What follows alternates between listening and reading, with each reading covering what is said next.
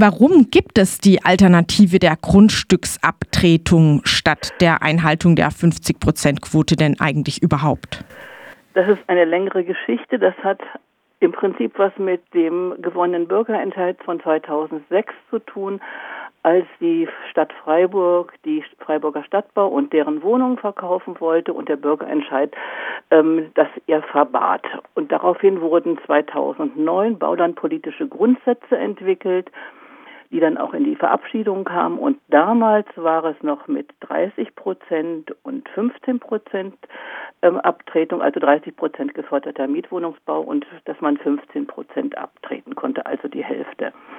2018 wurde das Ganze dann ähm, revidiert und erneuert und wir haben es durchgesetzt, dass wir 50 Prozent geförderten Mietwohnungsbau bekommen die Hälfte davon, 25 Prozent, das mit der Abtretungsregel, die haben wir damals nicht durchgekriegt, aber die 20 Prozent mit einer ganz knappen Mehrheit, ich glaube, das war 25 zu 24 Stimmen, also wirklich ganz, ganz knapp. Das heißt, äh, die Stadt darf 20 Prozent sozusagen äh, erhalten oder bekommt das, wenn der Käufer vom Bauland äh, keinen geförderten Mietwohnungsbau durchsetzen möchte oder äh, bauen möchte, nicht durchsetzen möchte, bauen möchte. Und äh, es hat natürlich seinen Vorteil, weil dann zum Beispiel wie jetzt beim Ganter-Areal, ähm, was Gelände ist, was der Stadt nicht gehört, 20 Prozent in städtischen Besitz vom Grundstück übergehen und die Stadt kann da bauen. So ähnlich ist es auch im Hornbühl gewesen. Da hat die Treubau gebaut und keinen geförderten Mietwohnungsbau, sondern das hat dann die FSB übernommen. Also es ist immer ein zweischneidiges Schwert, finde ich. Einerseits kann die Stadt dadurch Liegenschaften erwerben, aber andererseits entsteht dann durch weniger geförderter Mietwohnungsbau. Das heißt, die 20-Prozent-Quote, die war damals eigentlich eher so ein recht willkürliches Ergebnis von Verhandlungen. Du hast es schon gesagt, die Vorgängerfraktionen, die unabhängigen Listen ja. haben damals 25 gefordert. Also eher so im historischen Prozess entstanden, als dass diese 20 Prozent irgendeinen sachlichen Grund hätten. Dass man zum Beispiel denkt, da wird dann aus, kann ausreichend sozialer Wohnungsbau geschaffen werden, um ein vergleichbares Ergebnis mit einer 50 Prozent Quote zu schaffen. Willkürlich würde ich jetzt nicht sagen, sondern das war ein Verhandlungsergebnis der verschiedenen Fraktionen untereinander. Also SPD und unabhängige Listen haben sich damals stark gemacht für die 25 Prozent Quote, aber die wäre äh, bei den Abstimmungen im Gemeinderat nicht durchgekommen. Daraufhin hat man sich auf die 20 Prozent geeinigt und die ist gerade knapp durchgekommen. Aber ich, also, wie gesagt, das waren Verhandlungs, war damals Verhandlungssachen. Ich war damals noch nicht in der URL, ich habe es noch von weitem, also nicht von weitem aus der Ferne mitbekommen, dass da ganz stark und äh, ganz lange verhandelt worden ist, dass man die 20 Prozent wenigstens kriegt ähm, dass äh, da wenig, dass wenn ein Bauunternehmer keine äh, geförderten Mietwohnungsbau, dass man macht, dass man wenigstens 20 Prozent an die Stadt abgetreten wird und nicht die Hälfte 25 Prozent. Ihr weist jetzt, wie gesagt, darauf hin, was das am Beispiel des Ganter-Areals bedeutet. Da werden dann 300 voraussichtlich recht teure Wohnungen ja. gebaut ähm, versus äh, 60 bis 70 geförderte Wohnungen in städtischer Hand. Ähm, ja, das sind ja eindeutig äh, weit, weit unter diesen angestrebten 50 Prozent. Das heißt, die Alternative, die da eingebaut ist in den baulandpolitischen Grundsätzen, führt dann zu einem völlig anderen Ergebnis. Lässt sich das ein bisschen verallgemeinern, welche Folgen diese 20 Prozent Regelung für den Anteil des sozialen Wohnungsbaus hat, der dann tatsächlich auf einer so solchen neu zu bebauenden Fläche insgesamt realisiert wird? Äh, ich denke, das ist sehr schwierig. Ähm, es ist wirklich ähm, sind zwei Sachen halt. Ne? Einmal kann man froh sein, dass man, äh, dass die Stadt Fläche bekommt. Andererseits ist es natürlich erheblich zu wenig für geförderten Mietwohnungsbau. Wir brauchen viel mehr. Freiburg fehlen ja wie bekannt ist, fast 20.000 Wohnungen äh, im unteren und unteren mittleren Mietwohnungssektor. Es wird äh, in verschiedenen Gebieten hier neu gebaut, aber das wird auch nicht mehr der richtig untere Miet, äh, Mietpreissektor sein, sondern äh, wie Metzgergrün oder Augener Weg, die werden alle teurer werden, weil ja auch heutzutage die äh, Baukosten und so weiter alles gestiegen ist.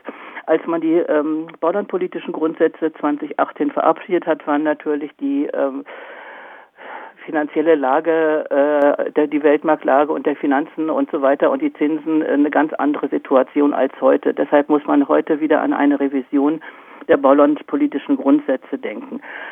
Es ist immer aber, ähm, das habe ich inzwischen in meinen anderthalb Jahren im Gemeinderat gelernt, immer eine Verhandlungssache und ähm, erfordert viele Gespräche, dass man das ändern kann. Ja, das führt direkt zu meiner nächsten Frage, wie ihr denn die Regelung heute seht. Das hast du schon ein bisschen beantwortet. Äh, macht sich eine Stadt für alle stark oder wird sich die Fraktion stark machen für eine Veränderung und für welche? Wir streben es an, wir streben es an, nach den Sommerferien eine Diskussion einzuführen, dass die baulandpolitischen Grundsätze sich in diesem Bereich vom Mietwohnungsbau, von den Geförderten und von der Abtretungsregel ähm, etwas, äh, dass sich das ändert. Inwieweit, ob es jetzt auf 25 geht, das ist die Frage. Da müssen wir sehen, wie ähm, die Gespräche sind mit den anderen Fraktionen. Denn ähm, wie schon das äh, von 20, Ergebnis schon von 2018 zeigte, es wird sehr knapp werden und es werden auch immer wieder Fraktionen dagegen stehen, die auch eher Eigentum fördern möchten als Mietwohnungsbau. Und wir äh, planen halt also wir planen mit 25 Prozent. Ob das klappt und wie das klappt, kann ich nicht sagen. Das ist, ähm, es ist die Zukunft. Das würde immer noch heißen, die Stadt muss dann auf diesen 25 Prozent ja, genau. Fläche, es, ja, genau. 100 Prozent geförderten Wohnraum äh, bauen, wie auch immer ja. das finanzierbar ist, um auch nur eine halbwegs akzeptable Quote hinzukriegen. So ist es. Es gibt aber auch andere Unternehmen, ähm, in, ich weiß nicht, ähm, wie das in Landwasser mit Herrn Unmüßig, inwieweit das bekannt ist. Herr, Land, äh, Herr Unmüßig hat ja in Landwasser das EKZ hochgezogen und hat sich total vom geförderten Mietwohnungsbau freigekauft, indem er einfach das bezahlt hat. Also jetzt macht er das mit dem Kannengießer oder Kannenbergquartier ähm, etwas anders. Aber es gibt auch Unternehmen, die sagen, wir machen da gar nichts und sie kaufen nicht dann frei und äh, das ist dann wieder was anderes. Also ich denke, besser 60 Wohnungen als gar keine Wohnungen halt. Ne? Kannst du das noch mal kurz erläutern, wie das mit dem Freikaufen funktioniert? Das ist ja in diesem Grundsatz nicht so definiert. Es nee, ist nur. Das, ist war eine das war eine Einzelverhandlung zwischen äh, Stadt und, und Mößig. Und das ging dann auch durch den Gemeinderat damals. Genau weiß ich das jetzt nicht mehr. Aber das sind, es sind immer Einzelverhandlungen. Genau jetzt wie auch mit dem Artemis-Gelände. Äh, die wollten ja überhaupt keine, ähm, das waren auch harte Verhandlungen, die wollten überhaupt auch nicht abtreten und auch keine Miet, äh, sozial geförderten Mietwohnungsbau machen und dass die jetzt wenigstens 6000 Quadratmeter kostenfrei an die Stadt abgegeben haben, das ist schon ein Verhandlungserfolg. Kein großer im Sinne, aber im Prinzip äh, können wir froh sein, dass wir die 6000 Quadratmeter kriegen. Ja, wohl dem, für den solche ja. Regelungen immer doch noch Verhandlungssache sind. Abschließend noch eine Frage.